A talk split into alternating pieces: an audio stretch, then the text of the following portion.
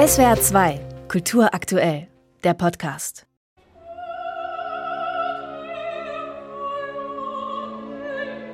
Tatjana Lenski und Onegin.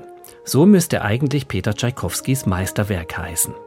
Die Titelfigur Eugen Onegin ist keineswegs das alleinige Epizentrum dieser Oper.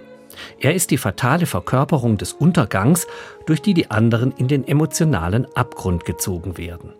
Mit dieser klarsichtigen Perspektive inszeniert Sonja Trebes klug und schnörkellos die lyrischen Szenen am Theater Heidelberg auf einer bis auf wenige Fassadstücke und Prospekte reduzierten Bühne von Dirk Becker. Von Anfang bis zum Schluss ist Tatjanas Mutter Larina präsent. Ihr kurzer Erinnerungsdialog zu Beginn an die verpassten Lebens- und Liebeschancen sind das Leitmotiv. Die Tochter Tatjana ist ihr exaktes Spiegelbild eine bebrillte Leserin, die sich in romantische Literaturträume flüchtet. Die mit beiden Beinen lustvoll in die Lebenswirklichkeit tretende und in Lenski verliebte Schwester Olga ihr Gegenteil. Slata Kerschberg-Reit singt sie mit entsprechend dunklem Fundament. Dann tritt Lenskis Freund Onegin als lebendig gewordener Literaturtraum in Tatjanas Leben. Er ist ein grüner Junge mit farblich entsprechendem Hemd. Die Angst vor Gefühlen verbirgt dahinter Zynismus. Nachdem Tatjana ihm ihren gesungenen Liebesbrief hat zukommen lassen, belehrt er sie wie ein Schulmädchen. Die lapidare Szene ist mit einem so noch nicht gesehenen Sadismus inszeniert.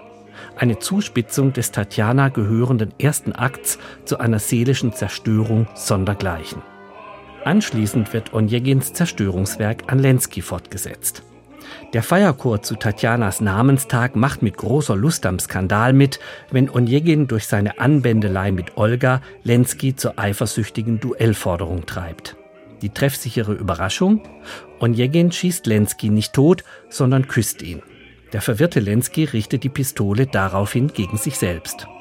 Die anschließend hereinknallende Polonaise zeigt die zurückliegenden Szenen wie einen rückwärts laufenden Film, als könnten die lärmenden Fanfaren den Fatalismus wegtrompeten. Aber es ist zu spät. Auf dem Fest bei seinem Freund Gremin begegnet der aus dem Ausland zurückgekehrte Onegin der im Pelzmantel ausgestellten Tatjana als Beute des Fürsten. Für die nun ausbrechende Gefühlsrealität Onegins ist es zu spät. Tatjana hat ihre Brille abgelegt und ist eine erwachsene Frau geworden. Sie liebt Onegin, wird ihren Mann aber nicht verlassen. Im Rückgriff des Dirigenten Roland Kluttig auf Tschaikowskis Urfassung findet die szenische Zuspitzung ihre musikalische Entsprechung. Anstelle der Ballmusik steht nun vor dem Schlussduett wieder Onegins fatale Selbsterkenntnis des verpfuschten Lebens. Und Ibca Ramanovic ist grandios in seiner Bewegung vom Sadisten zum emotional Untergehenden. Als Tatjana ist Indre Pelakauskaite eine Offenbarung.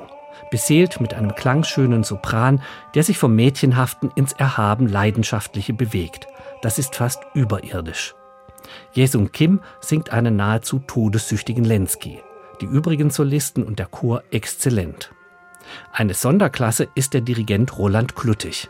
Mit dem bestens disponierten Philharmonischen Orchester Heidelberg formt er mit akkuraten Tempi im Sinne Tschaikowskis radikal klar, mitunter bedingungslos hart, wie es so sonst bei diesem Werk kaum zu hören ist.